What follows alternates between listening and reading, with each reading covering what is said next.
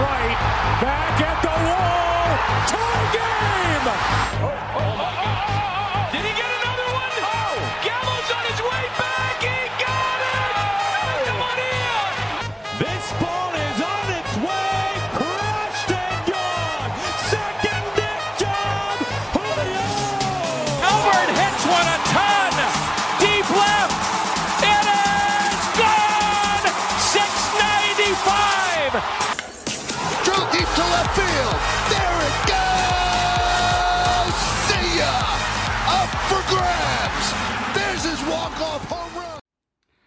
Lange kam gar nichts mehr von uns und jetzt zum Sprint, will ich schon fast sagen. In die Playoffs melden wir uns voll wieder zurück und damit willkommen Baseball Deutschland zu einer neuen Folge vom Bases Loaded Podcast.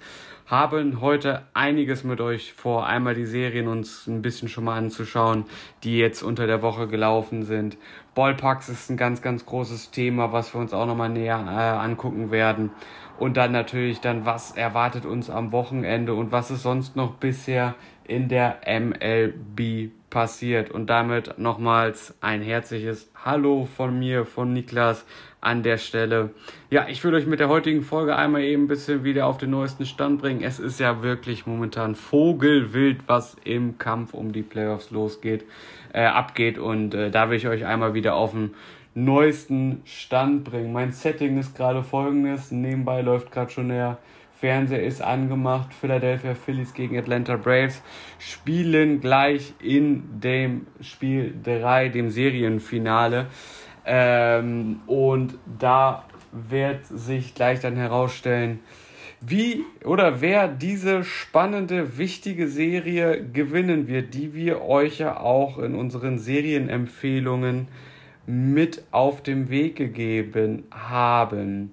Bleiben wir auch tatsächlich vielleicht auch schon direkt bei der Serie, wenn wir, wenn ich die jetzt gerade schon mal direkt angesprochen habe. Ja, Philadelphia Phillies, Atlanta Braves.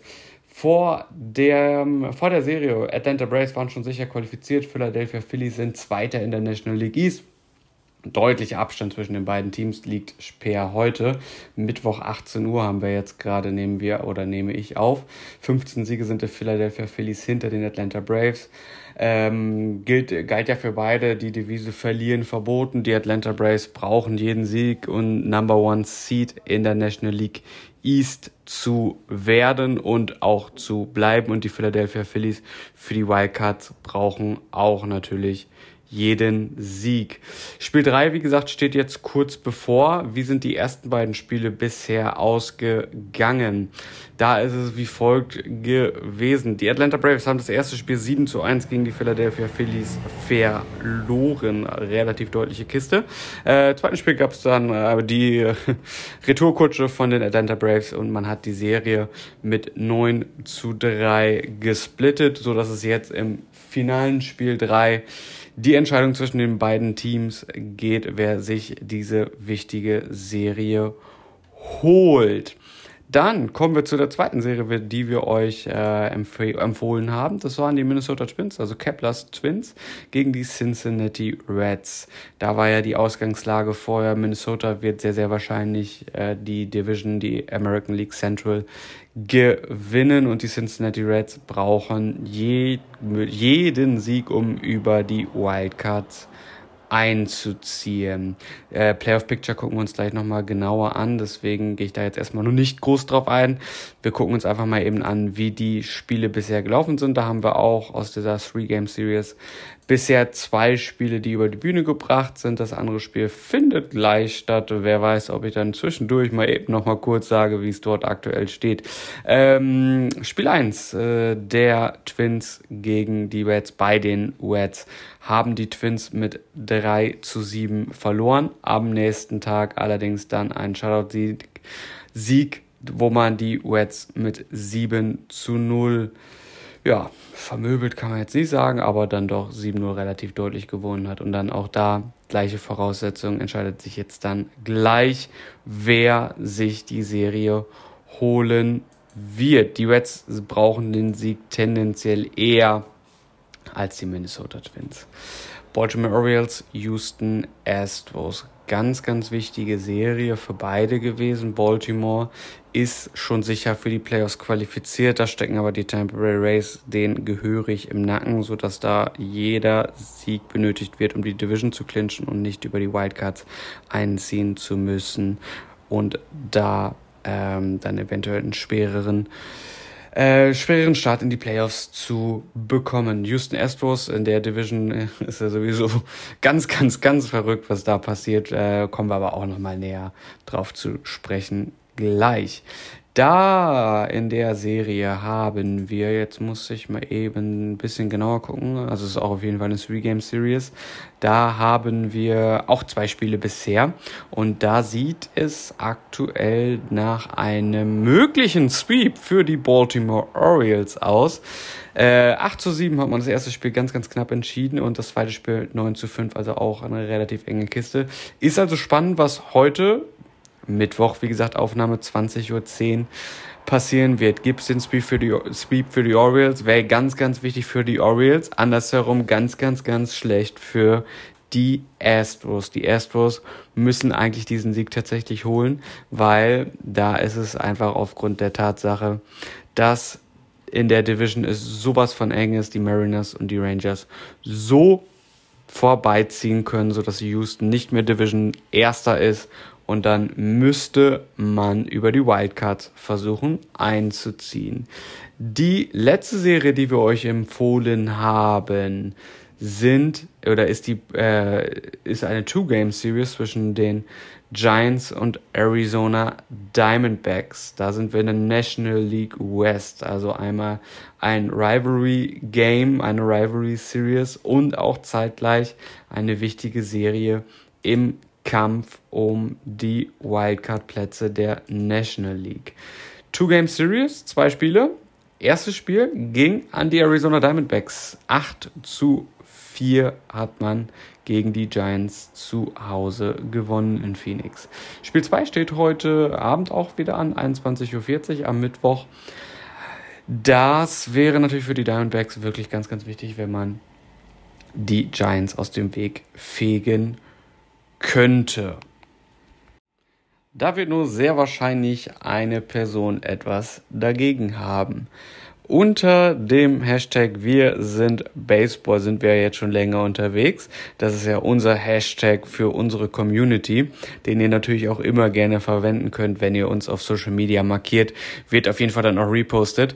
Und zwar einer unserer Hörer großer Fan der San Francisco Giants, wird uns einfach mal eben sagen, was er von der Saison der Giants aktuell hält, äh, wie er die Saison bisher so wahrgenommen, was er, was er sich vorgestellt hatte vor der Saison und äh, wie sich das Ganze dann entwickelt hat und welche Chancen die Giants eventuell noch auf die Playoffs haben, seiner Meinung nach. Das wird er euch einfach mal ein bisschen näher bringen. Ja, hallo, Servus, hier ist der Bene. Der eine oder andere kennt mich vielleicht schon aus meinem Video auf Instagram, das ich für den Podcast machen durfte, wo ich die Giants vorgestellt habe. Ähm, genau, und jetzt habe ich auch wieder die Ehre bekommen, mir wurde sie zuteil von der Basis Loaded Podcast Crew, dass ich kurz mal so ein bisschen über die Saison der Giants sprechen darf. Mein Blick auf die Saison, was waren meine Erwartungen, wie ist sie gelaufen aus meinen Augen was könnte noch gehen in den letzten drei Serien, die noch anstehen. Und genau, ähm, deswegen will ich einfach starten. Ich hoffe, es gefällt. Und ich kann euch ein bisschen unterhalten damit. Also, alles in allem fand ich die Giants-Saison, wenn ich jetzt mal zu Beginn gleich kurz zusammenfasse, einfach die totale Achterbahnfahrt. Ich bin jetzt nicht mit den größten Erwartungen reingegangen in die Saison, ähm, auch wenn viele erwartet hatten, dass sie den Dodgers ähm, ja, Konkurrenz machen können, war mir das von Anfang an irgendwie schon klar, dass es nicht reichen wird. Bin so wirklich mit der Erwartung rangegangen, dritter Platz hinter den Dodgers und den Padres wird es werden, gerade nachdem der Korea-Deal geplatzt war im Dezember und dieses ganze Judge kommt, Judge kommt nicht und dann war klar, er bleibt bei den Yankees. Dann mir, okay, hat sich nicht viel getan in der Offseason. Platz 3, so der Standardplatz der Giants wird es wahrscheinlich werden in der NL West, aber für die Playoffs wird es auch über die Wildcard nicht reichen. Das waren so meine Erwartungen an die Saison. Damit bin ich gestartet in die Saison und dachte mir, gut, schauen wir mal, was passiert.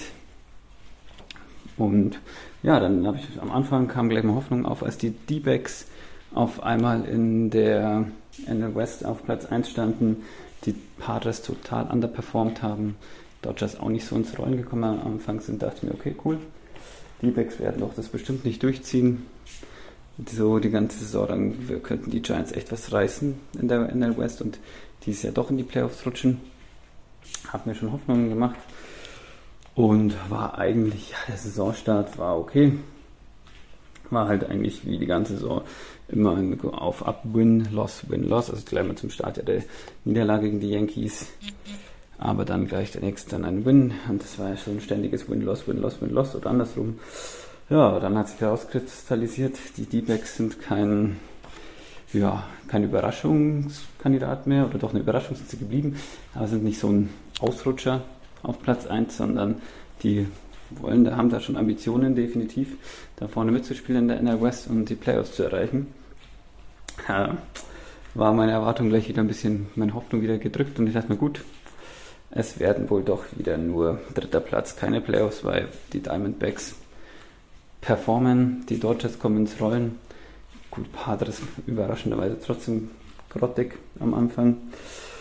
Ja, dann kam eben dieses ständige Auf und Ab wieder, ständige Wechsel zwischen Win und Losses, ganz wenige Streaks mal, wo vielleicht mal drei, vier Siege am Stück kamen am Anfang.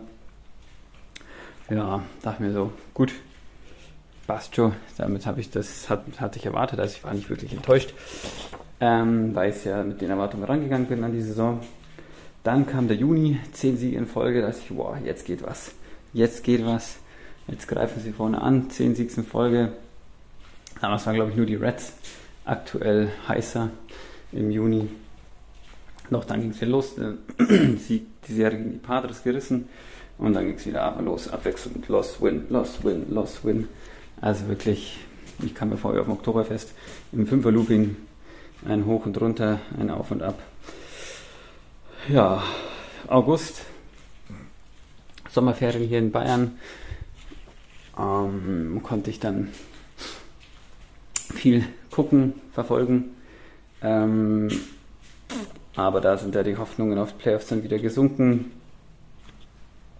Gerade mal zwei Serien im ganzen Monat gewonnen.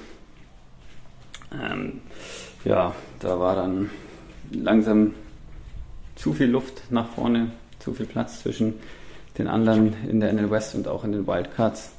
Sah es dann wieder schlechter aus. Zwischenzeitlich war es ja mega eng, was es immer noch ist in der NL West, aber ja, die Giants haben einfach noch abreißen lassen ein bisschen. Dann der, kommt jetzt der Katastrophen September. Also dieser Monat ist wirklich die reinste Katastrophe aus meinen Augen. Ähm, aus meinen Augen, Gott, aus meiner Sicht in meinen Augen gar nicht mal mit sechs Losses am Stück gestartet. Dann Serien verloren gegen die, also gegen die Rockies. Also das war natürlich ganz, ganz übel. Ähm, dann irgendwann hatten sie auch ja doch im August noch eine Serie gegen die Ace verloren, wo ich dachte, wow, wenn, das ist natürlich dann auch, ja, zeigt dann schon alles, dass es einfach für die Playoffs nicht reichen wird dieses Jahr. gegen die Angels, glaube ich, zwischenzeitlich auch im September eine Serie verloren. Also die ja auch da schon lange nicht mehr Contender waren für die Playoffs. Ähm, ja, deswegen sind die Hoffnungen aktuell sehr gering. Jetzt haben sie auch noch die ähm, zwei Spiele gegen die D-Backs verloren. Gestern und vorgestern muss es gewesen sein. Heute ist Donnerstag. Ja. Ähm, und jetzt steht halt noch einiges an. Also jetzt kommen halt noch neun Spiele, wenn ich mich nicht täusche das sind zwei Serien gegen die Dodgers, eine gegen die Padres. Das ist natürlich, boah, ja, ganz schön toughes Restprogramm. Ähm, das heißt, also für mich stehen die Chancen mittlerweile eigentlich bei 0,0% für die Playoffs. Wir sind drei Spiele hinter einem Wildcard-Platz bei dem Restprogramm ja, wenn sie die Playoffs noch erreichen sollten, bei so einem Restprogramm, dann sehe ich es wie Niklas in der letzten Folge meinte, dann sollten sie eigentlich so on fire sein, dass sie wirklich in den Playoffs dann auch überraschen können.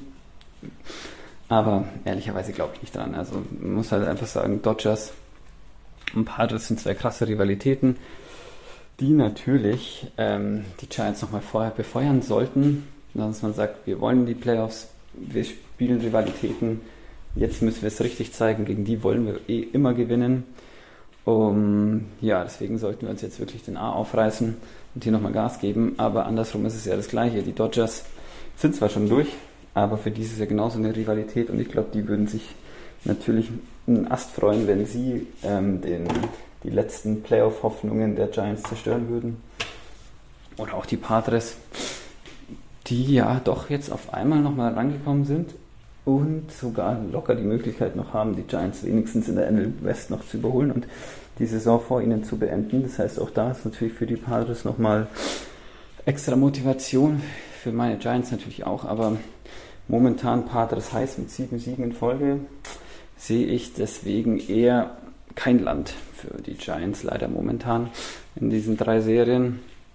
Dodgers eh das Nonplusultra in der NL West wie eigentlich immer. Braucht man nicht drüber diskutieren, deswegen sollten sie da was reißen, wäre es für mich eine mega Überraschung. Dann sollten sie es dann sogar noch in die Playoffs schaffen dadurch. Dann könnten sie doch weit tief in die Playoffs gehen. Aber das ist für mich alles nur hätte, wäre, wenn. Deswegen, wie gesagt, ich habe eigentlich schon abgeschlossen mit der Saison. Die letzten Spiele sind einfach nur noch so, bitte keine Klatschen gegen die Rivalen. Nochmal hier alles zeigen und die Saison mit der oberen Hauptes beenden. Wäre so mein Wunsch. Genau, aber Playoffs habe ich schon, wie am Anfang der WR, schon wie ich in die Saison reingegangen bin, ja, abgeschminkt, habe ich mir schon abgeschminkt. Playoffs erwarte ich keine mehr. Aber gut, nächste Saison kommt ja dann auch bald wieder. Ja, dann noch kurz ähm, meine Highlights der Saison, meine Highlights Games hatte ich zwei bei den Giants, die einfach für mich herausgestochen haben.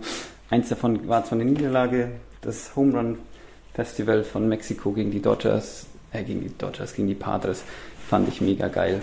Auch wenn es verloren wurde, Eins meiner beiden Highlight-Spiele, das absolute Highlight-Spiel, war natürlich der 15-0-Sieg gegen die Dodgers, der zwar am Ende der Saison nichts gebracht hat, aber war schon geil. Ähm, muss man ehrlich sein. War natürlich erstens die Höhe, das gegen den Rivalen aus LA.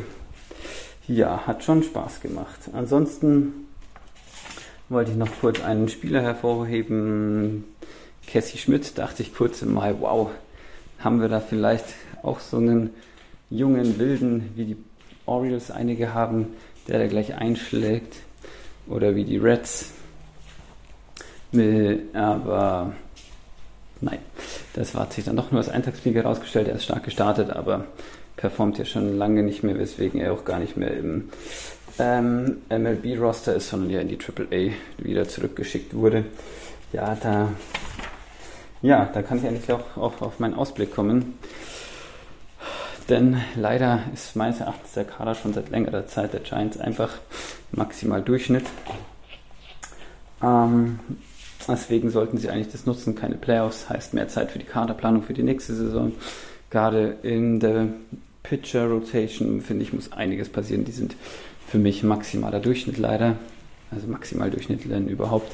Weil das haben sie mir auch leider immer wieder beim Fantasy Football gezeigt, wo sie jedes Mal, wenn ich mir einen Giants Pitcher geholt hatte für den Spieltag, hatte eigentlich immer mega underperformed und mir dick Minuspunkte eingehandelt. Und ja, das sehe ich eben leider keinen, unser Pitching Rotation nicht stark genug, um konkurrenzfähig zu sein, gerade ähm, in der NL West.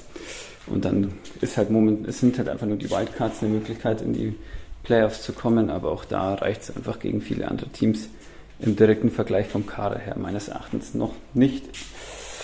Ja, deswegen sehe ich da gerade auf der, auf der Pitching-Position Handlungsbedarf.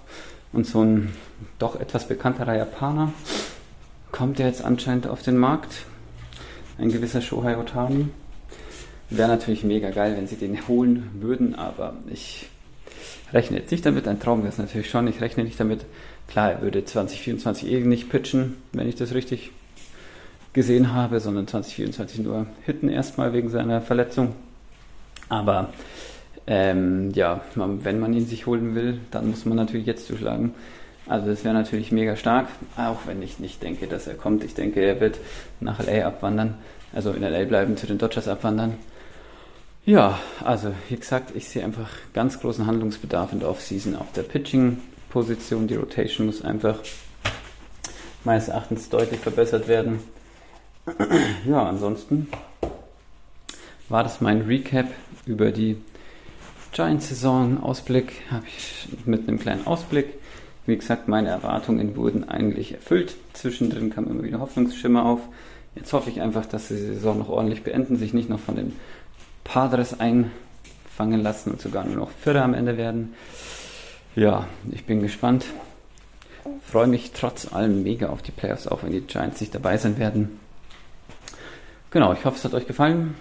Ich hoffe, man konnte mir zuhören. Nochmal ein Dank an die Bases Loaded Crew, dass ich das machen durfte. Hat mir mega Spaß gemacht. Ich stehe der Zeit wieder zur Verfügung, wenn es irgendwas gibt. Und ja, war mir eine Ehre. So, nachdem wir dann einmal eben die Serien durchgegangen sind, die wir euch empfohlen haben, wie der Stand ist, wollen wir uns mal anschauen, wie sich das Ganze in den Divisions aktuell verhalten bzw. gegebenenfalls auch verändert hat. In der American League East Baltimore Orioles weiter auf dem ersten Platz, sicher auch qualifiziert, 95 Siege, 56 Niederlagen. Direkt dahinter Tampa Bay Rays 93 Siege, 59 Niederlagen. Die Rays befinden sich aktuell in einer Serie gegen die Angels. Hat man das erste Spiel 6 zu 2 gewonnen. Auf die Angels kommen wir später auch nochmal genauer drauf zu sprechen. Toronto Blue Jays direkt dahinter mit 84 Siegen, Siegen 67 Niederlagen. Yankees 76 zu 75, Boston 75 zu 77 auf den Plätzen 4 und 5. Das bedeutet, wie gesagt, die Orioles sicher drin, Tampa Bay Rays auch sicher bereits in den Playoffs qualifiziert. Zwischen den beiden Teams geht es also, wer holt sich die Division und wer muss über die Wildcards einziehen. Auf die Wildcards der American League kommen wir gleich nochmal drauf zu sprechen, bevor wir jetzt einmal eben zu der American League Central gehen. Minnesota Twins Keplers Twins, also aktuell mit acht Siegen Vorsprung auf die Cleveland Guardians. Das heißt Twins 80 zu 72, großer Vorsprung, sollten also diese Division definitiv holen und dementsprechend direkt auch in die Playoffs einziehen können. Cleveland Guardians 72 zu 80, direkt also mit einem negativen Rekord. Detroit Tigers 70 zu 81, Chicago White Sox 58 94, Kansas City Royals 50 102, alles relativ safe in der Division. Jetzt wird es aber nicht mehr so safe, weil jetzt kommen wir zu der American League West. Per heute 20.09. Mittwoch 18 Uhr und 5 Minuten stehen die Houston Astros mit 84 Siegen und 68 Niederlagen und einer Winning Percentage von 5,53 auf dem ersten Platz. Haben aber jetzt zwei Spiele in Folge verloren, wie wir es ja gerade schon kurz besprochen haben gegen die Baltimore Orioles. Dann auf dem zweiten Platz Seattle Mariners. 83 Siege, 68 Niederlagen. Gleich viele Niederlagen wie die Houston Astros. Ein Sieg weniger. Texas Rangers exakt den gleichen Rekord wie die Seattle Mariners, 83 zu 68. Dann kommen die Los Angeles Angels 68 83, Oakland Athletics 46 105 die können wir schon mal gedanklich wieder streichen. Das heißt, wir haben der American League West ganz, ganz, ganz, ganz, ganz enges Rennen. Wer holt die Division? Und wer hat die Chance, über die Wildcards einzuziehen? Das wird wirklich sowas von eng werden. Und wir hatten in der letzten Folge schon gesprochen.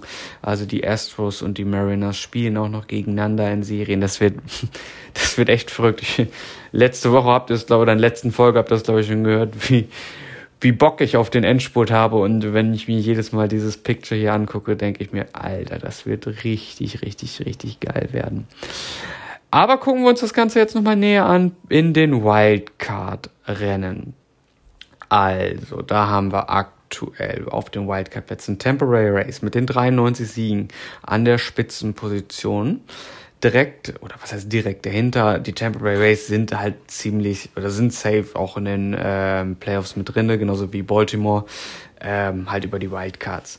Dann dahinter wird's aber einfach dann ganz, ganz eng. Toronto Blue Jays aus der American League East mit 84 Siegen aktuell auf dem zweiten Platz und dann ein Sieg Vorsprung auf die Seattle Mariners, genauso wie auf die Texas Rangers, die ja beide mit 83, 68 direkt dahinter sind und aktuell sich noch diesen Spot teilen. Jetzt ist äh, die Seattle Mariners spielen aktuell eine Serie jetzt gegen die Oakland Athletics. Das sollte natürlich eigentlich keine Probleme geben, aber Houston haben wir ja schon gehört, Back-to-Back Serie-Niederlagen gegen die Athletics und auch gegen die Royals. Von daher ähm, sollte man sich nicht zu sicher sein. Man sollte natürlich den Gegner immer ernst nehmen, aber gerade jetzt, wo es auf alles drauf ankommt, auf jeden Sieg drauf ankommt, muss da wirklich äh, auch, auch gegen die Athletics 110 Prozent gebracht werden. Texas Rangers, äh, ja, wie gesagt, aktuell gleicher Rekord wie die Seattle Mariners, spielen gerade die Serie gegen die Boston Red Sox. Ganz, ganz spannend. New York Yankees 76 zu 75. Ähm, ja, rein theoretisch besteht eine Chance, aber ich glaube, geschwindend gering, würde ich mal sagen, so auch für die Boston Red Sox mit 75 zu 77. Also es ist halt dieser Dreikampf oder Vierkampf kann man es ja schon fast sagen, weil ja in der American League West niemand sicher ist, äh, wer die Division überhaupt holt. Ähm, Houston Astros 84 Siege, Seattle Mariners 83 Siege, Texas Rangers 83 und dann halt Toronto aus der American League East mit ihren 84 Siegen. Zwischen diesen vier Teams wird, werden die Wildcard-Plätze ausgespielt. Tampa Bay Rays sind, wie gesagt, oder Tampa Rays Schrägstrich Baltimore Orioles haben ihren Platz über die Wildcards definitiv auch schon safe. Das also einmal in voller Fülle die American League. Gehen wir dann einmal zu der National League. Sind dort einmal im Osten National League East, Atlanta Braves sind auch sicher drinne. Genauso, ja, Philadelphia Phillies ähm, sollten es im Normalfall auch, sollten dort relativ gute Chancen haben, über die Wildcards einzuziehen mit 82 Siegen, 69 Niederlagen. Dahinter die Miami Marlins 79 zu 73, wo Jake Burger jetzt ähm, äh, auf, in der Nacht von Dienstag auf Mittwoch ich glaube, seinen zweiten Walk-Off bei den Marlins erzielt hat und damit gegen die Mets einen Sieg geholt hat. Äh, New, York Mets, New York Mets folgen direkt dahinter mit 70 Siegen, 81 Niederlagen. Washington Nationals 67 zu 85. National League Central. Milwaukee Brewers 85 Siege, 6 Siege vor den Chicago Cubs. Die sollten im Normalfall ihre Division holen. Chicago Cubs haben in den letzten 10 Spielen ein ähm, Win-Loss von 3 zu 7. Aufpassen ist dort angesagt, weil die Cincinnati Reds direkt dahinter stecken mit 79 und 79 Siegen und 74 Niederlagen, zwei mehr als die Chicago Cubs bei gleichen Siegen. Pittsburgh Pirates 70 zu 81, St. Louis Cardinals 67 84, die offiziell auch aus dem Playoff-Rennen raus sind und wie gesagt seit 2007 die erste Losing Season haben. Äh, National League West Dodgers sind sicher drin. 93 Siege, vier Siege weniger als die Atlanta Braves, somit aktuell Number 2 Seed der National League. Arizona Diamondbacks 80 Siege, 72 Niederlagen. San Francisco Giants 76, 75, die sich ja gerade in ihrer Division, äh, in ihrer Serie battlen. Äh, San Diego Padres 74 Siege, 78 Niederlagen und Colorado Rockies 56, 95 abgeschlagen auf dem fünften Platz in dieser Division. Schauen wir uns das Ganze dann dort doch auch mal in den Wildcards ein wenig näher an. Philadelphia Phillies 82 Siege sind insgesamt drei Siege über den Strich. Ja, drei Siege ist jetzt tatsächlich. Ich hatte irgendwie das Gefühl, es wäre es, die Phillies wären safer. Also Philadelphia Phillies aufpassen und weiter siegen. Nicht abfallen lassen. Letzten zehn Spiele, vier Siege, sechs Niederlagen. Ähm, ja, das, äh, da sollte man vielleicht ein bisschen versuchen, dass man das Ganze dreht und mehr Siege als Niederlagen hat. Also von daher in den letzten äh, 13, 14 Tagen nochmal Vollgas geben. Arizona Diamondbacks sind aktuell per Wildcard auf den zweiten Platz mit 80 zu 72 80 und dann kommen die Chicago Cubs mit 79 Siegen, 72, 72 Niederlagen, wären die Cubs aktuell noch drinne.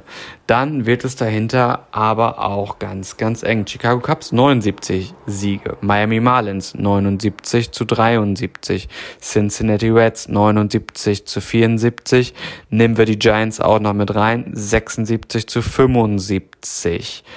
Also ganz, ganz knapp. Das heißt, für alle Teams, die dort oben drin stecken, inklusive der Philadelphia Phillies, die jetzt gerade den First Pitch ähm, gegen die Atlanta Braves starten, verlieren verboten.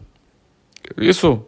Es müssen Siege auf jeden Fall her, um sicher sich über die Wildcards zu qualifizieren für die Postseason. Also ich kann es nur nochmal wiederholen es wird vogelwild werden. Ich denke, wir werden teilweise wirklich Teams haben, die über einen Strich oder beziehungsweise aus, aus dem Playoff-Rennen vielleicht am letzten Spieltag erst dann rausfahren, wo wir wirklich Spiele haben, wo es am, ja, wo der letzte Spieltag wirklich der entscheidende ist.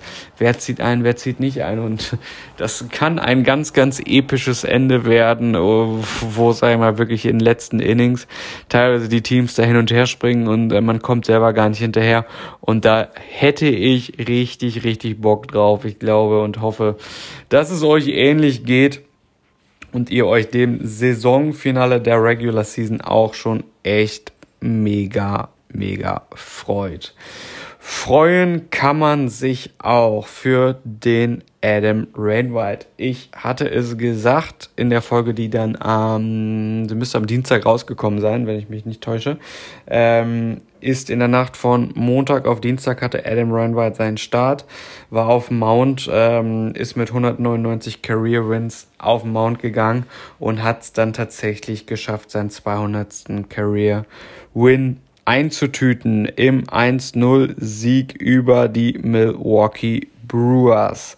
Ähm, das Ganze haben vor ihm erst fünf oder äh, falsch fünf aktive Pitcher, die aktuell noch in der MLB am Start sind, haben diese 200 Win Marke in ihrer Karriere erreichen können. Das sind der Reihe nach Justin Verlander mit 255 Wins, Zach Greinke äh, mit 224 Wins, Max Scherzer 214 Wins und Clayton Kershaw von den Dodgers mit 209 Wins.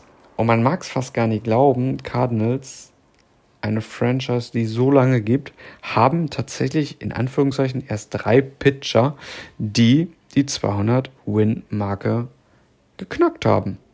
Also Adam Reinwright ist wirklich eine Legende bei den Cardinals und es wird ihm ja auch gehuldigt. Am letzten Spieltag darf er ja sein eigenes privates Konzert mit seinen eigenen Songs zum Besten geben. Das wird auch echt cool zu sehen sein. Ja, in dem Spiel gegen Brewers, wo er seinen 200. Sieg geholt hat äh, in seiner Karriere, ähm, waren es insgesamt sieben Innings, die er auf dem Mount stand. Vier Hits hat er abgegeben, drei Strikeouts abgegeben. Ähm, super, super Leistung gewesen, äh, entgegen dem, was eigentlich diese Saison bei ihm los gewesen ist. Es ist eine ganz, ganz schwache Saison. Äh, 7,4 ERA ist fast doppelt so hoch wie sein Karrieredurchschnitt, der bei 3,53 liegt. Also, ja. Es liegt am Alter, man weiß es nicht. Auf jeden Fall, er wird ja jetzt retiren, von daher, ja. Ist zwar sehr, sehr schade, aber die Leistung, die er dieses Jahr gebracht hat, war dann nicht mehr wirklich so überragend. Aber in seiner 17-jährigen Karriere ist er dreimal äh, ins All-Star-Game gewählt worden, zwei Golden Gloves hat er gewonnen, wurde er ausgezeichnet zu einmal den Silver Slugger gewonnen und 2006 ist er mit seinen Cardinals gegen die Detroit Tigers World Series Champion geworden. Und das kann ihn niemand nehmen, egal wie gut oder schlecht die Saison gewesen ist. Das sind Sachen, die kann ihm niemand mehr nehmen. Und Fun Fact am Rande, er ist der erste und einzige Spieler seit 1969 mit 200 Karrieresiegen und 10 Home Runs, die er geschlagen hat. Also Respekt da können wir unseren Hut vorziehen vor dieser Leistung. Und wir sind schon gespannt auf das, was sich dann am letzten Heimspieltag von ihm, äh, von seinen Cardinals ähm, passieren wird, wo er dann als Sänger, Country-Sänger auftreten wird und drei Songs zum Besten geben wird. Gespannt sind wir auch auf das, was im November passieren wird. Was passiert denn im November? Im November wird darüber abgestimmt, ob die Oakland Athletics die Las Vegas Athletics werden. Im November dürfen nämlich oder werden die Owner abstimmen, ob es zu einem Umzug kommen kann, kommen da. 75 Prozent der äh, Owner müssen diesem Antrag zustimmen, dass man von Kalifornien nach Nevada ziehen kann.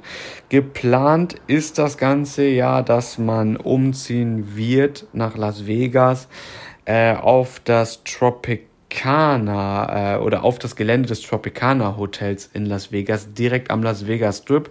Wer schon mal in Las Vegas gewesen ist, der das Tropicana Hotel befindet sich gegenüber dem New York New York Hotel und dem Excalibur.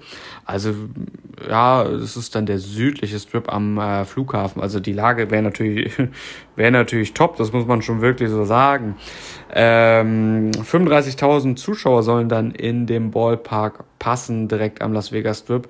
Und das soll dann für 1,5 Milliarden entstehen. Es soll ein schließbares, schließbaren Dach geben, soll klimatisiert natürlich auch sein, weil äh, man kann sich gut vorstellen, mitten in der Wüste kann es im Sommer vielleicht auch mal den ein oder anderen Grad wärmer sein. 2027 soll das Ganze fertig gebaut sein und übergangsweise wird es wahrscheinlich sein, dass man in dem Ballpark, den Las Vegas Ballpark ziehen wird. Das ist ähm, der Ballpark vom eigenen AAA-Team, die Las Vegas Aviators. Da passen 10.000 Zuschauer aktuell rein. Jetzt äh, könnte man natürlich den Witz äh, bringen, ähm, selbst diesen Ballpark werden die Athletics nicht füllen. Man muss gucken natürlich, wie sich dieser Umzug entwickeln wird, ob da vielleicht ein Schub durch die Franchise gehen wird und man vielleicht ein bisschen besser wird und dadurch noch mehr Zuschauer anlockt und dass man wirklich dann die Chance hat, diesen Ballpark auch komplett zu füllen. Ja, Ballpark ist eine super Überleitung, weil äh, das war nochmal ein großes Thema. Ähm, die Tampa Bay Rays werden nämlich auch einen neuen Ballpark bekommen. Unter dem Motto Here to Stay haben die Rays ein Statement abgegeben. Ähm, man will in St. Petersburg, Florida bleiben und dort wird ein neuer Ballpark entstehen. Und by the way, den Teaser kann ich schon mal nehmen. Es wird einen Ballpark geben mit Fenstern. Man hat also aus dem Fehler des Tropicana Field äh, gelernt, ähm, dass ein bisschen Tageslicht manchmal auch ganz, ganz in Ordnung ist und äh, dementsprechend sind dort Fenster mit eingeplant. Ja, es ist ein 1,3 Milliarden Dollar Bauprojekt in Downtown St. Petersburg, also wirklich auch eine, soll eine super Lage scheinbar sein soll eine Konzerthalle entstehen, Parks sollen entstehen, Spielplätze für Kinder sollen entstehen, Shops sollen gebaut werden, Hotels werden gebaut, Bürokomplexe, ja, und äh, der Ballpark soll insgesamt auch für 30.000 Zuschauer ausgelegt sein. Zusätzlich wird es bezahlbaren Wohnraum rund um dieses Areal geben für die Community vor Ort. Auch dieser Ballpark wird klimatisiert sein, ist klar, Florida im Sommer ist auch eine Ansorge. Von daher macht das durchaus Sinn. Ist auch überdacht und ähm, soll sich wie ein Pavillon in die Gegend von St. Petersburg Downtown integrieren können. Bilder haben wir euch auf Social Media, auf Instagram mal hochgeladen. Schaut euch gerne an, kommentiert auch mal gerne, wie euch das Ganze gefällt. Ebenfalls soll es ein Aquarium in diesem Ballpark gebaut werden. Das stelle ich mir ziemlich interessant vor. Äh, bin ich mal gespannt 2027, wie das Ganze aussehen wird. Und wer Bock hat, wir können ja schon mal ein bisschen Geld zur Seite legen und dann machen wir einen Bases Loaded Podcast Ausflug nach Tampa bzw. St. Petersburg und gucken uns das mal live vor Ort an. Was man natürlich hinterfragen kann, löst das eigentlich das Zuschauerproblem der Tampa Bay Rays? Ich weiß nicht, ob ihr es wisst, aber ich hole die Zahlen mal eben kurz hervor. Wie sieht das zuschauertechnisch bei den Race aus? Und zwar sind die, ja generell die Florida-Teams ja nicht jetzt unbedingt die großen Zuschauermagneten. Ich habe jetzt mal hier die Zuschauerzahlen der letzten sieben Jahren.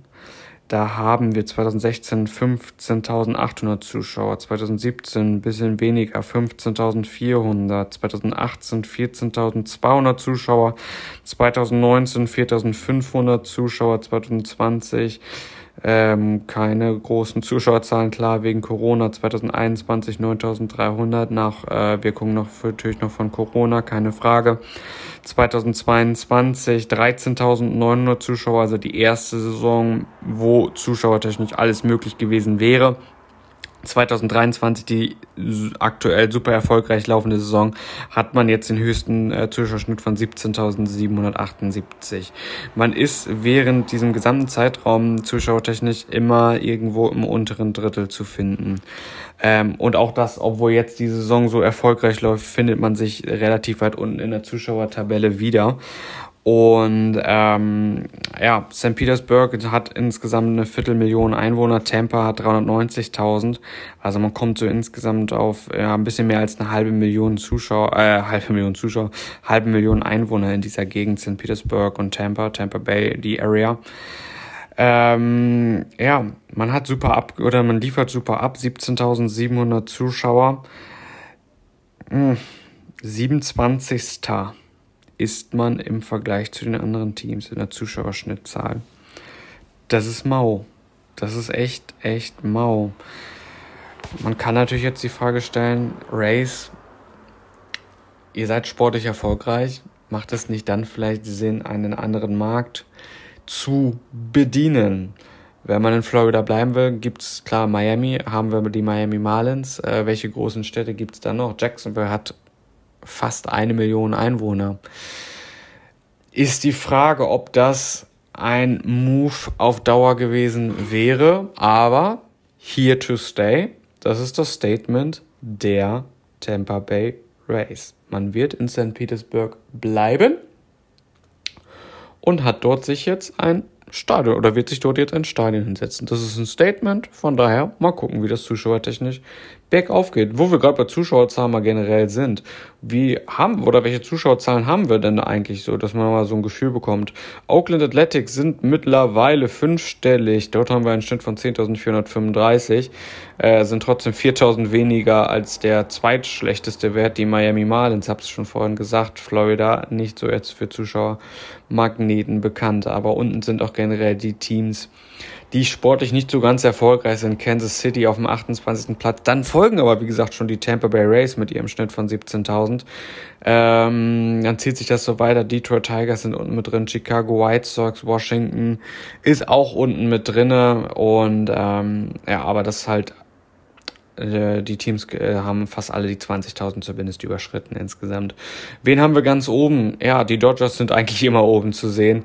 Ähm, 47.000 Zuschauer im Schnitt sind 6.000 Zuschauer mehr als zweitplatzierten New York Yankees mit 41.000. Trotz dessen äh, oder trotz der enttäuschenden Saison steht man zuschauertechnisch relativ gut da. Padres mit 40.000 auf Platz 3 und die Cardinals, ja, hat eine super Fanbase, das kann man nicht anders sagen. Die Saison ist verkorkst. Trotzdem, Zuschauerzahlen technisch 40.000 bringt man im Schnitt jeden Tag in den heimischen Ballpark und steht damit auf Platz 4.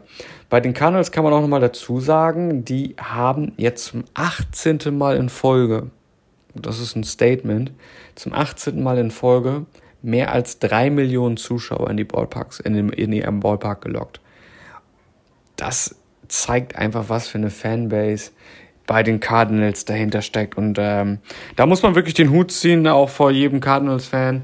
Die Saison so verkorkst und trotzdem, wie gesagt, 40.000 im Schnitt. Respekt. Ja, und ähm, wie man es vielleicht unschwer äh, in äh, den Medien, Social Media, im Fernsehen mitbekommen hat, ist jetzt eine weitere große amerikanische Liga aus dem äh, Winter-, Frühlings-, Sommerschlaf aufgewacht und die NFL geht wieder los. Und ich hatte mal eine schöne Statistik, wie denn eigentlich die Zuschauerzahlen sich verändert haben, dadurch, dass jetzt die NFL wieder los ist. Ähm, bei den, oder beziehungsweise die Zuschauerzahlen bei den Angels, Rangers, Twins, Blue Jays, Braves, Red Sox, Tigers sind die Zuschauerzahlen runtergegangen. Allerdings alles relativ marginal und es bezieht sich auch auf die erste Woche.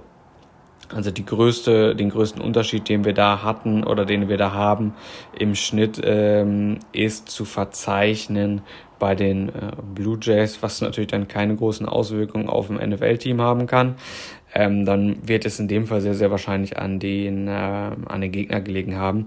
Da sind wir nämlich knapp 2000 Zuschauer unterm Schnitt. Ansonsten ist es alles tatsächlich sehr, sehr, sehr überschaubar, was da für Unterschiede sind. Ähm, bei den Cubs, bei den Texans, bei den Reds, bei den Yankees, bei den Nationals, bei den Rays, bei den Phillies und bei den Giants sind die Zuschauerzahlen hochgegangen. Allerdings auch das, äh, gut, die Nationals, äh, 5000 Zuschauer mehr. Das würde ich aber jetzt mal eher auf den Gegner schieben. Ja. Das aber mal so kurz am Rand, das mal so zu vergleichen. Also insgesamt muss man sagen, hat es keine großen Auswirkungen. Wahrscheinlich, wenn man dann einen äh, Strich drunter ziehen würde, wird es wahrscheinlich ungefähr gleich sein. Ähm, ist auf jeden Fall spannend zu beobachten, weil die Zuschauerzahlen der MLB sind ja definitiv hochgegangen, das ist ja gar keine Frage.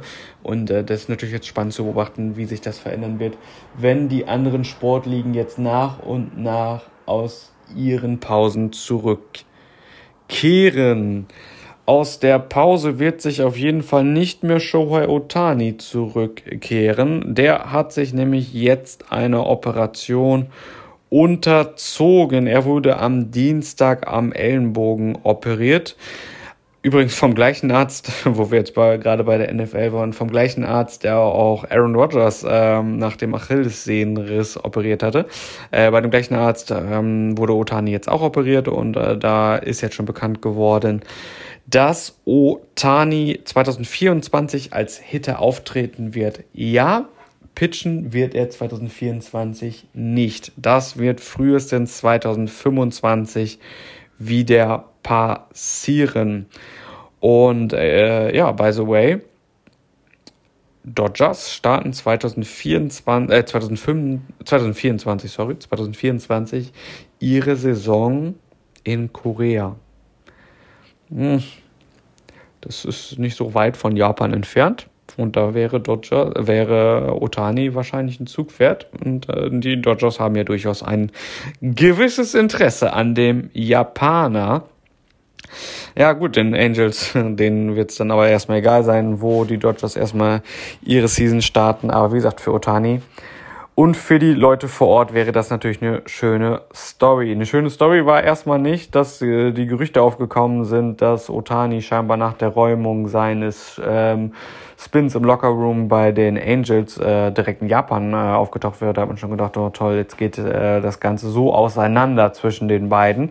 Äh, das war aber tatsächlich nur ein Fake, weil er war dann in der Serie gegen die Tigers am letzten Wochenende im Dugout zu sehen. Und das zeigt einfach, was, was für ein Sportsman er ist. Er, seine Saison ist, ist gelaufen, die Saison der Angels ist gelaufen und trotzdem lässt er die nicht in Stich, sondern ähm, ja, taucht wirklich dort auf. Ähm, ist für seine Teammates da und ähm, ja, ist einfach ein Top-Sportsman. Und ähm, deswegen geht zum Glück die Geschichte, das Kapitel von Otani bei den Angels im Guten auseinander. Was allerdings nicht gut ist, ist, dass die Angels, äh, das bei denen jetzt offiziell ist, dass man das achte Mal in Folge, also wirklich acht Jahre in Folge, haben die Angels das Kunstwerk vollbracht, eine Losing Season hinzulegen.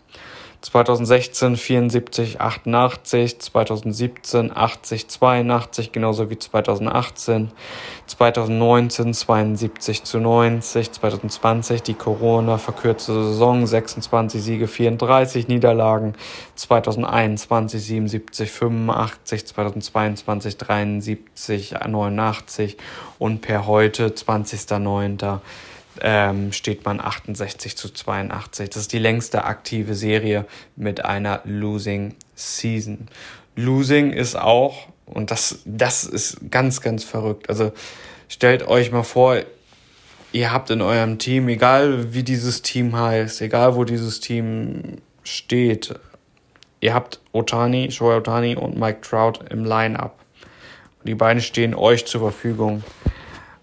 Und ihr habt trotzdem einen negativen Rekord mit diesen beiden. Also immer wenn Otani und Trout bei den Angels im Line-Up zusammenstanden, hat man 194 Siege fabrizieren können, aber 212 Niederlagen. Krass, oder? Also du hast die zwei Goats im Team und hast trotzdem mit den beiden zusammen, ja, stehst du negativ da. Also jetzt Otani, wie gesagt, 2024 wird er sehr, sehr, sehr, sehr, sehr wahrscheinlich nicht mehr bei den Angels sein.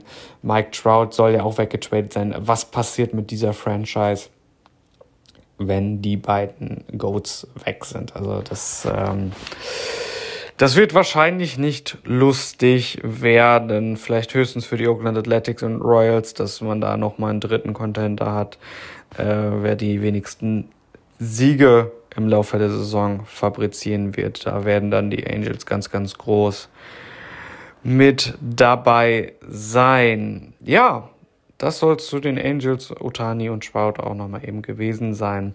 Was ist sonst noch so in dieser Woche bisher passiert? Ähm, ja, Manny Machado äh, von den San Diego Padres wird sich einer Ellenbogenoperation unterziehen müssen und das äh, zeitnah, beziehungsweise er hat gesagt, sobald man offiziell aus dem Playoff-Rennen raus ist, das wird wahrscheinlich nicht mehr ganz so lange dauern, wird er sich ähm, einer Operation unterziehen müssen, unterziehen werden, äh, um 2024 wieder vollständig fit zu sein und von Beginn an Höchstleistung zu bringen. Ähm, er hatte jetzt schon zwei Jahre Schmerzen, also man kann sich das ein bisschen vorstellen wie ein Tennisarm. So wird es auch immer wieder beschrieben. Und ähm, ja, zuletzt war der Third Baseman nur noch als Designated Hitter eingesetzt worden von den Padres und das selbst das nicht mal täglich mehr, weil es von den Schmerzen her nicht ging sagte auch, ähm, die Saison ist mehr, mehr, mehr als enttäuschend gewesen und ähm, muss jetzt wahrscheinlich hinter der Saison Haken dran machen, auch für ihn persönlich und ähm, hofft dann einfach, dass man 2024 besser zurückkommt und dann ähm, startet die Saison ja auch ein bisschen eher als für alle anderen.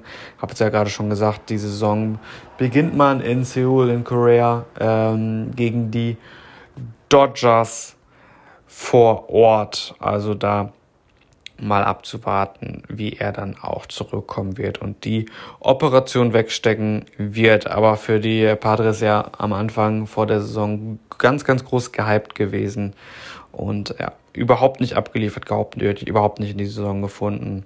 Von daher kann es fast nur besser werden nächste Saison. Viel besser kann es allerdings nicht mehr laufen für unsere Pitching Pros aus dieser Woche. Und zwar einmal haben wir da Blake Snell, ja, von den Padres, der äh, in sieben Innings zehn Strikeouts rausgekloppt hat. Und äh, bis dahin war das Ganze sogar ein No-Hitter. Zum Schluss noch, ich glaube, bis ins neunte Inning dann sogar ein Combined No-Hitter gegen die Pittsburgh Pirates am Mittwoch, also in der Nacht von Dienstag auf Mittwoch. Ähm, und auch Spencer Strider mit elf Strikeouts beim 9 zu 3 Sieg von den Braves gegen die Philadelphia Phillies in sieben Innings, hat äh, allerdings vier Hits abgegeben und drei Earned Ones verursacht. Aber Strider ist definitiv eine Strikeout-Maschine. Also er hat die Lizenz für Strikeouts, ja, sich erarbeitet, wenn man allein schon äh, erarbeitet, ist wirklich ein gutes Wort bei ihm, wenn man ihm auf dem Mount sieht, äh, also was er für Oberschenkelmuskulatur hat. Respekt, da denkt sich jemand definitiv never skip leg day. Also das sieht schon immer äh, imposant aus, wenn er dort auf Mount steht. Äh, hat jetzt auch tatsächlich ähm, ja so einen kleinen Rekord geknackt, geknackt kann man nicht sagen, aber einen Meilenstein erreicht, der jetzt ganz, ganz lange nicht, nicht erreicht worden. Seit 1900 gab es nämlich keinen Pitcher mehr, der in 50 Starts 435 Strikeouts hingelegt hat. Respekt. Also ganz, ganz starke Leistung. Aktuell Strider mit ähm, 18 zu 5 Records, 270 Strikeouts, 176 Innings. Ganz, ganz starke Saison von Spencer Strider, der 2020 in Anführungszeichen erst äh, von den Braves äh, gedraftet wurde in der vierten Runde, gab dann am 1.10.21 sein Debüt. Ähm, ja, man kann durchaus die Frage stellen, Strider ein Kandidat für einen Cy Young Award in der National League? Laut Quoten ist Spencer Strider allerdings nur auf Platz 2. Auf Platz 1 steht der gerade eben vorhin schon besprochene Blake Snap von den Padres. Äh, zwei dann Spencer Strider und auf 3 Zach Gallen von den Arizona Diamondbacks. Wer nicht auf dieser Liste steht, in der, in dem Fall American League, ist unser Langschläfer. Also ich äh, fange mal andersherum an. Wie lange, wie lange schläfst du so ungefähr? Also bei mir sind's, muss überlegen, ich gehe meistens so unter der Woche so um 10 Uhr Schlaf. Mein Wecker geht meistens so um halb sechs ungefähr. Ähm, ja, sieben, siebeneinhalb Stunden brauche ich, für, nur dass ich mich am nächsten Tag auch gut fühle. Vor wichtigen Ereignissen eigentlich genau das. Also meine sieben Stunden, die Schlaf, die, die brauche ich ungefähr. Ähm, ich, ich, weiß nicht, wie es euch geht. Macht euch mal Gedanken, was, was braucht ihr so für, für einen Schlaf, um am nächsten Tag fit zu, fit zu sein und um euch gut zu fühlen. Jetzt äh, reden wir mal über den Schlafrhythmus äh, vom Blue Jays äh, Pitcher Yosai Kikuchi. Der musste nämlich heute Nacht, in der Nacht von Dienstag auf Mittwoch, im Spiel gegen die Yankees äh, nach vier Innings vom Mount, äh, weil er Krämpfe hatte. Ist ja erstmal soweit nicht ungewöhnlich, äh, kann ja immer passieren. Hat dann aber gesagt, nächsten Start wäre er wieder auf jeden Fall fit. Lag jetzt einfach nur daran, weil er elf Stunden geschlafen hat. Er hätte nur elf Stunden geschlafen, also nur elf Stunden geschlafen. Für gewöhnlich schläft der gute Herr 14 Stunden. Bitte was? 14 Stunden Schlaf braucht er. Also elf Stunden Schlaf waren für den guten Herrn zu wenig. Ähm, und äh, ja, dementsprechend kam es dann zu Krämpfen, weil er scheinbar nicht mehr sich fit fühlte. Nach elf Stunden Schlaf. Crazy, oder? Äh, na gut, zumindest hat er dann mit nur elf Stunden Schlaf in vier Innings sieben Strikeouts äh, fabrizieren können beim 7 zu 1 Sieg der, äh, der Toronto Blue Jays gegen die Yankees. Das ist eine ganz verrückte Story. Da, by the way. Ja, kommen wir nochmal zum nächsten Meilenstein, der erreicht worden ist. Chicago Cubs haben 15.000 Home Runs in der Franchise geschafft. Äh, ja, eine Belly Bomb von Cody, Cody Bellinger hat's geschafft beim 14 zu 1 Sieg der Cubs gegen die Pirates, äh, auch wieder in der Nacht von Dienstag auf Mittwoch. Ähm, hat die Franchise den 15.000. 15 Home Run fabrizieren können und äh, ist damit die dritte Franchise, die diesen Meilenstein erreicht hat, nach den New York Yankees und den San Francisco Giants. Dann habe ich nochmal eine schöne Statistik äh, gesehen, äh, die sich nochmal so ein bisschen auch auf die Pitching-Probleme der Dodgers äh, bezieht. Hatte ja schon letztes Mal drüber gesprochen, äh, dass wir da viele Verletzte haben, beziehungsweise ja, mit Julio Urias äh, auch noch ein anderes Problemchen haben. Ähm, was ja vielleicht durchaus für die Playoffs ein Problem gibt, dass ähm, da Kershaw natürlich dann, äh, sag ich mal so, das Zugpferd im, im Pitching-Core der Dodgers ist. Ähm, hatten ja die Dodgers auch noch Lance Lynn und der ist gerade auf dem Weg, einen negativen Rekord aufzustellen äh, für die meist abgegebensten Home Runs in einer Saison seit 2000. Steht dort aktuell bei 42 Home Runs, die er abgegeben hat. Abgegeben hat. Das ist aktuell Platz 5. Die meisten hat José Lima mit 48 Home Runs. Ähm, also das wird er wahrscheinlich nicht mehr knacken, aber es ist schon ähm, natürlich auch ein Fingerzeig.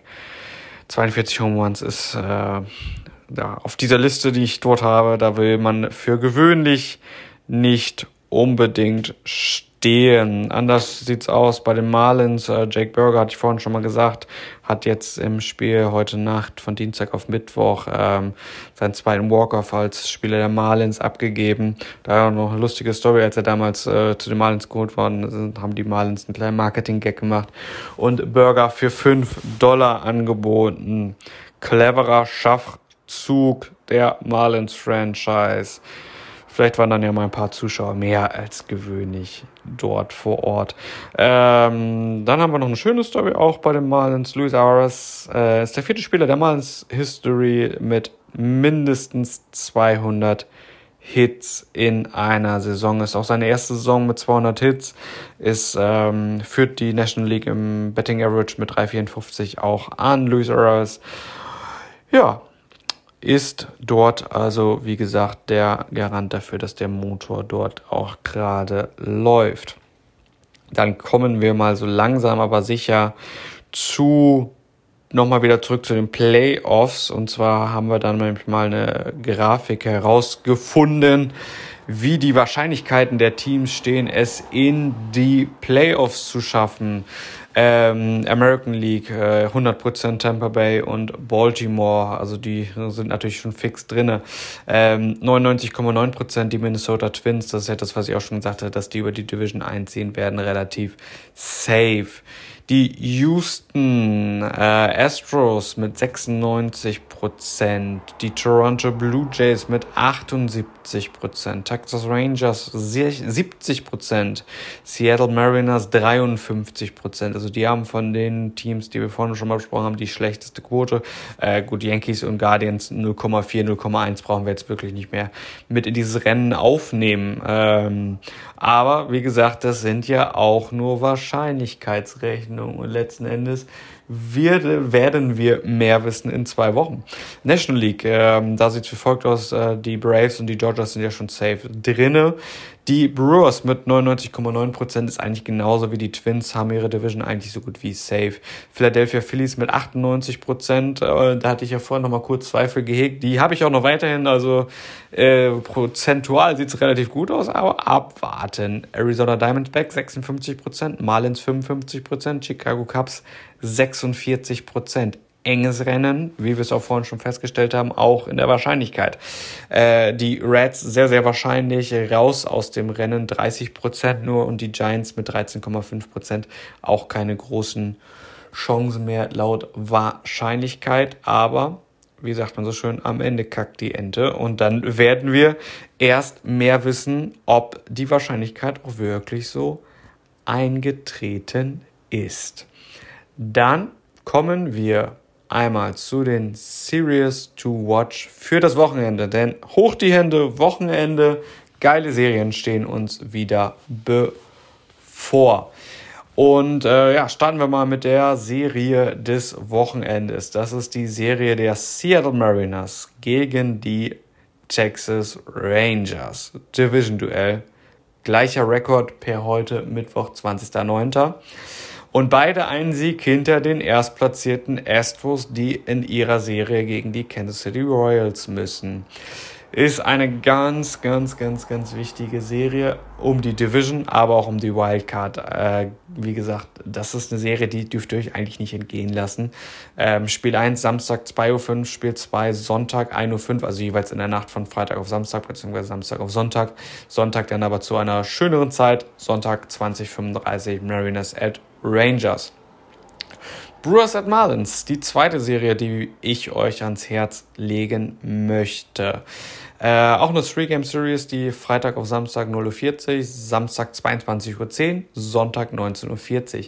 Bros, wie gesagt, als Division-Sieger sehr, sehr wahrscheinlich drin. Marlins sind im Fight gegen die Chicago Cubs, die gegen die Rockies dran müssen, was äh, eigentlich ein Selbstläufer für die Cubs werden müsste.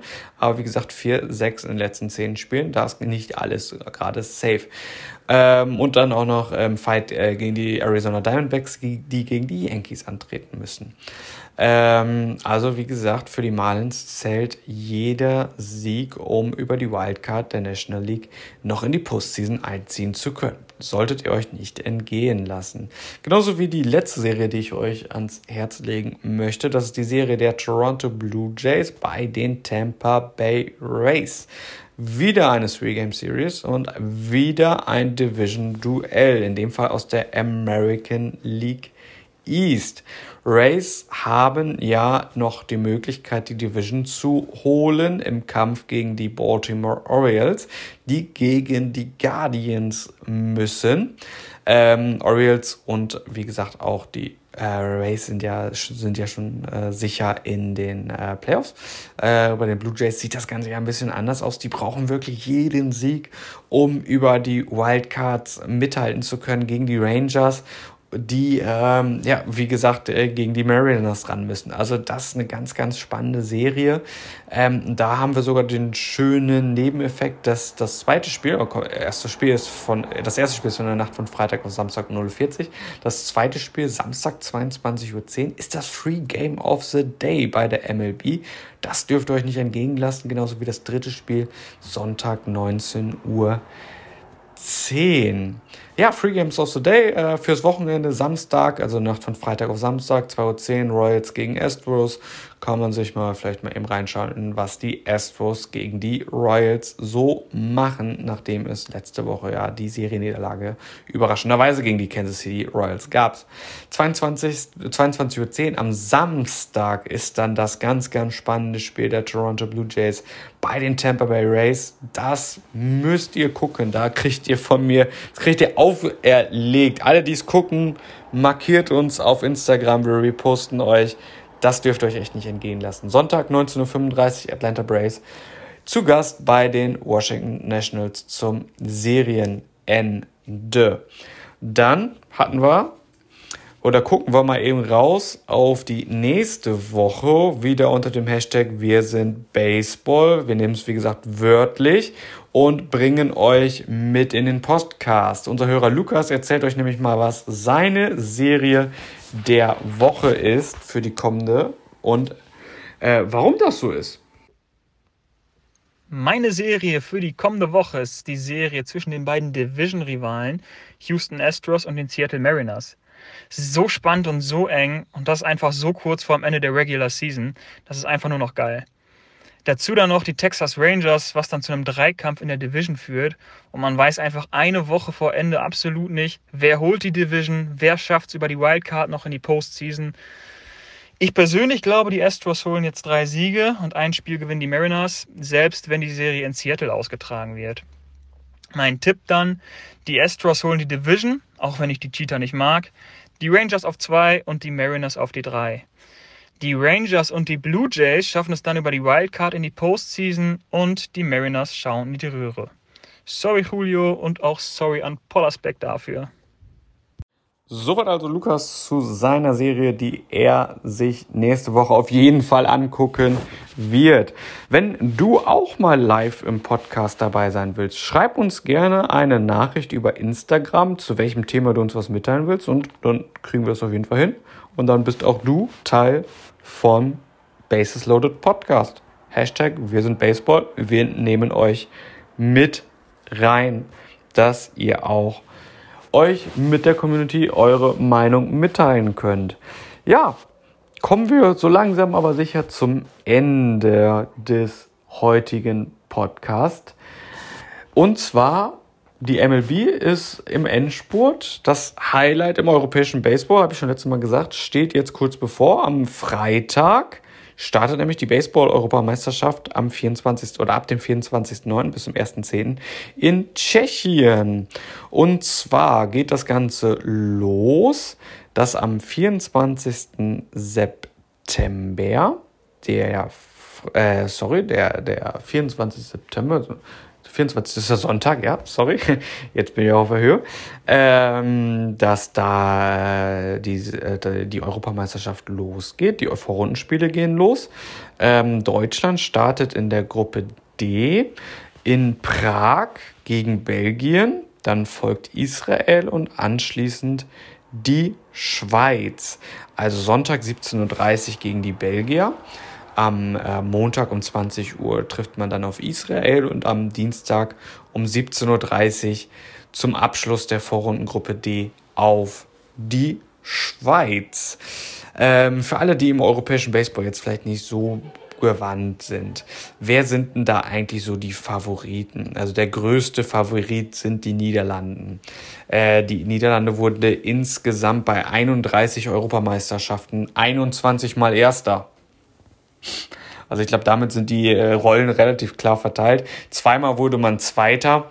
Ähm, das äh, unterstreicht, glaube ich, die, ähm, die Leistung bzw. die Dominanz der Niederländer im europäischen Baseball. Ähm, wer ist durchaus noch relevant oder beziehungsweise wer, welche ähm, Länder in Europa sind ebenfalls gut. Da sind auf jeden Fall noch zu nennen die ähm, Italiener, wie gesagt, auf jeden Fall, die auch schon, ähm, schon gewonnen haben. Ähm, die Tschechen, die ja auch beim WBC jetzt mit dabei äh, gewesen sind, äh, die mittlerweile echt stark unter unterwegs sind, genauso wie die ähm, Großbritannier, äh, waren auch beim WBC dabei, genauso wie die Israelis. Ähm, ganz, ganz, ganz, ganz gute Teams, die rechnen sich durchaus auch was aus, aufs Podium zu kommen. Deutschland versucht das Ganze natürlich aus. Ähm, da gab es jetzt auch eine Änderung. Da haben wir einen neuen äh, Bundestrainer äh, integriert und das ist äh, Jendrik Speer, der das Team auf dem Weg jetzt zur Europameisterschaft bringt und versucht, dort natürlich bestmöglich abschneiden zu können. Verfolgen könnt ihr das Ganze natürlich live vor Ort in Prag. Ich habe es letztes Mal schon gesagt, Prag ist eine super geile Stadt. Wer dort in der Nähe ist, ähm, von Ostdeutschland ist es ja tatsächlich nicht ganz so weit. Fahrt mal hin, wenn ihr da seid, markiert uns auch dort gerne. Hashtag wir sind Baseball. Es wird auf jeden Fall repostet. Und äh, vielleicht auch eine Möglichkeit mit, äh, was ihr dort erlebt habt, das mal im Podcast kund zu tun. Ansonsten gibt es auch ein ähm, Livestream.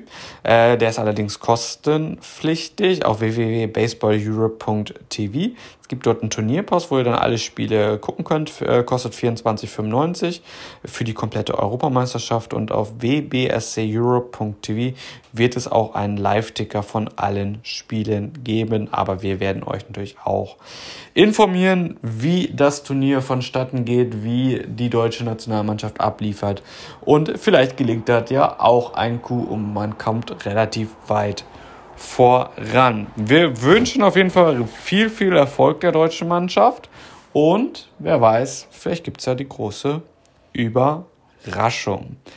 Jetzt sind wir mit den Themen soweit durch. Ich hoffe, ihr seid fürs Wochenende gut vorbereitet, habt äh, einen kurzen Rückblick bekommen auf das, was bisher passiert ist in der Woche, was am Wochenende passiert und dank Lukas, was nächste Woche auch eine wichtige Serie sein wird.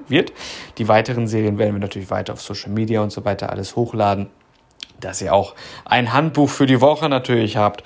Um die Folge jetzt zu beenden, möchte ich euch nochmal mit einer schönen Statistik verabschieden, die man wirklich sich auf der Zunge zergehen lassen muss. Und zwar handelt sie von Babe Ruth. Zwischen 1915 und 1935 hatte Babe Ruth mehr Home Runs, 714 Stück, als die Boston Red Sox insgesamt, 712. Ist das nicht schon verrückt genug? Kommt noch hinzu, dass von den 712 Red Sox Home Runs 43 von Babe Ruth selbst gewesen sind. Damit sage ich, Habt ein schönes Wochenende. Schaut Baseball. Markiert uns. Wir hören uns. Haut rein. Tschüss.